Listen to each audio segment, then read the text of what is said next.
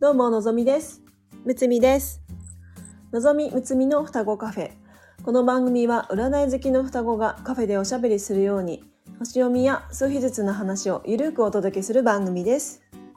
星読みや数秘術を日常的に取り入れて自分らしく生きるヒントになれば幸いです。今日のテーマは数秘術のライフパスナンバー22についてトークしていきます。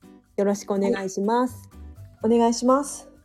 数秘術の詳しい話はライフパスナンバー1のところで話していますのでご参考ください。ライフパスナンバーとはその人の本質思考才能価値観を表すナンバーです。では早速計算していきましょう。生年月日を1桁になるまで足していきます。2桁の時にゾロ目になった場合そこでストップ。11、22、33はマスターナンバーと呼ばれる数字になります。ではマスターナンバーとは何かということですが数比術は基本1から9の数字で表されますがゾロ目の数字マスターナンバーは特別の使命を持つことが多いと言われています。1から9が地球上だとしたら11、22、33は宇宙の数字でスピリチュアル性が高い数字です。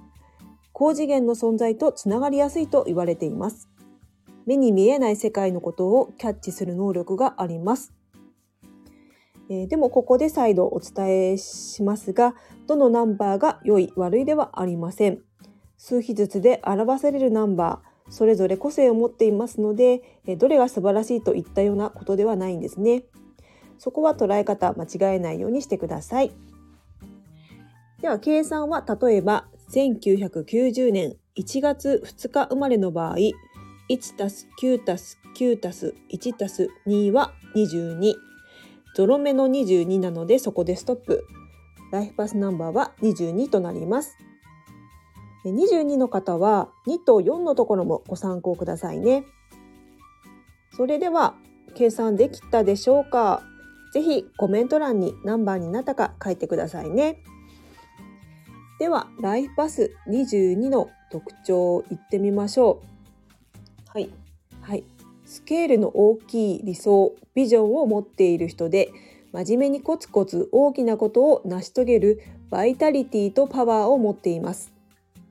4の現実性と2が2つの力は人と人をつないでいき、人が喜ぶ世界、人が喜ぶ世界を築いていきます。世界的なスケールで活躍できるカリスマタイプです。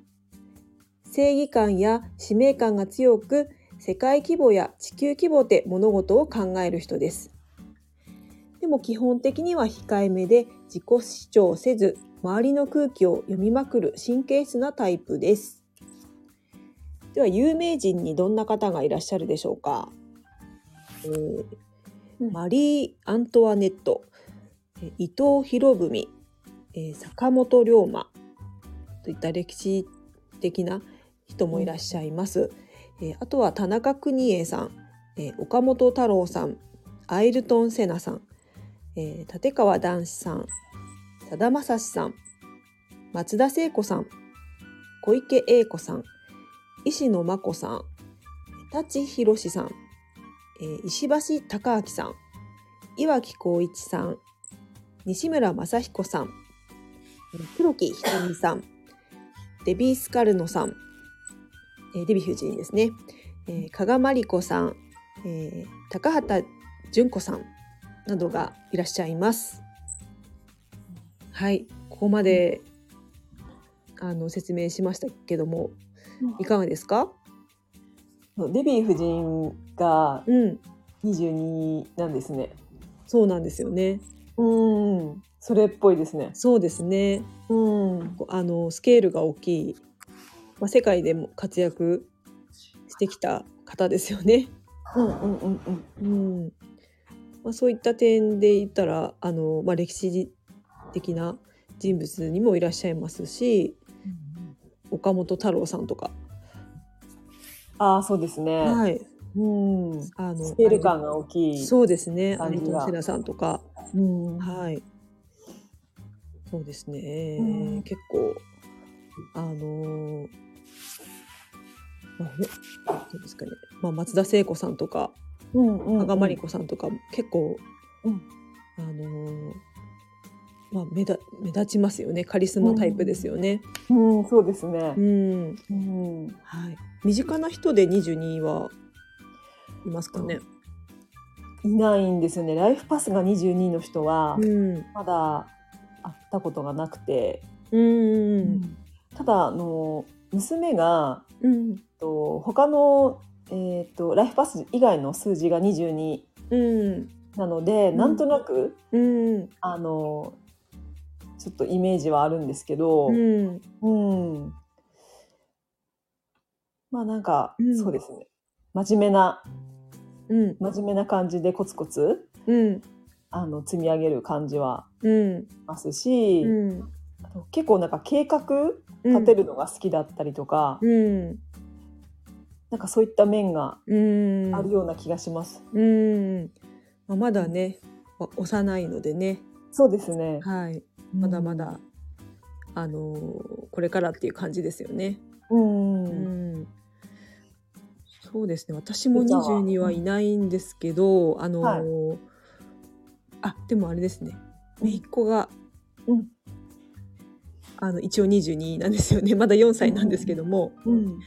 はいでもあのー小さいんですけどもあのー繊細さは、うん。あのありますよね。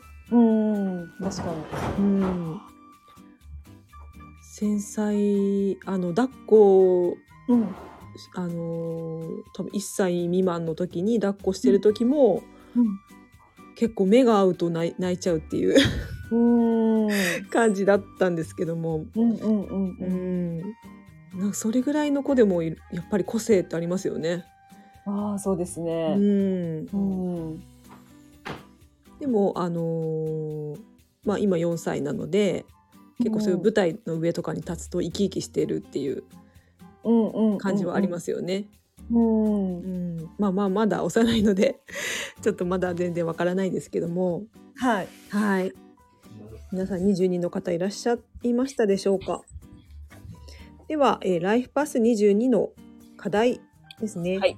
ネガティブワードは、えー挫折困難諦め辛抱というキーワードが並びました。自己の大きなビジョンや高い理想は人に理解されて形になるまでには少々時間がかかるかもしれません。それを覚悟して辛抱強くその時を待つことです。また人に対して優しすぎるため傷つくことも多いですが自分の心の中で、えー自分の評価を下げる必要はありません。感情を理解する、えー受容力はトゲトゲしい人々の間には必要な要素なのです。ということで、うん。はいまあ、22の方はあのーまあすこう世界に羽ばたく人羽ばたけるような、うん。ううんん。あの人材が多いのかなというふうに思いますね。ねはい、でもやっぱりそこに行くためにはうん。あのーまあ、理想が高いだけに挫折とか困難っていうのが、あのネガティブワードにありますけども、うん。はい、でもそこも諦めずにあのやっていけるあの力のある人なかなのかなと思います。はい、辛抱強いんですかね。そうですね。う。うんん、まあ4の性質もありますしね。うん。はい。では今日はこの辺でいいですかね。あ、はい。はい。では、えーこの番組ではお悩みレターを募集しております。数日ずつと星読みの観点から一言アドバイスさせていただきます。ぜひ何かヒントになればと思いますので、レターを送ってくださいね。お待ちしております。えーまた次回の双子カフェにも遊びに来てくださいね。では、はい、のぞみでした。はいむつみでした。バイバーイ。バイバイ。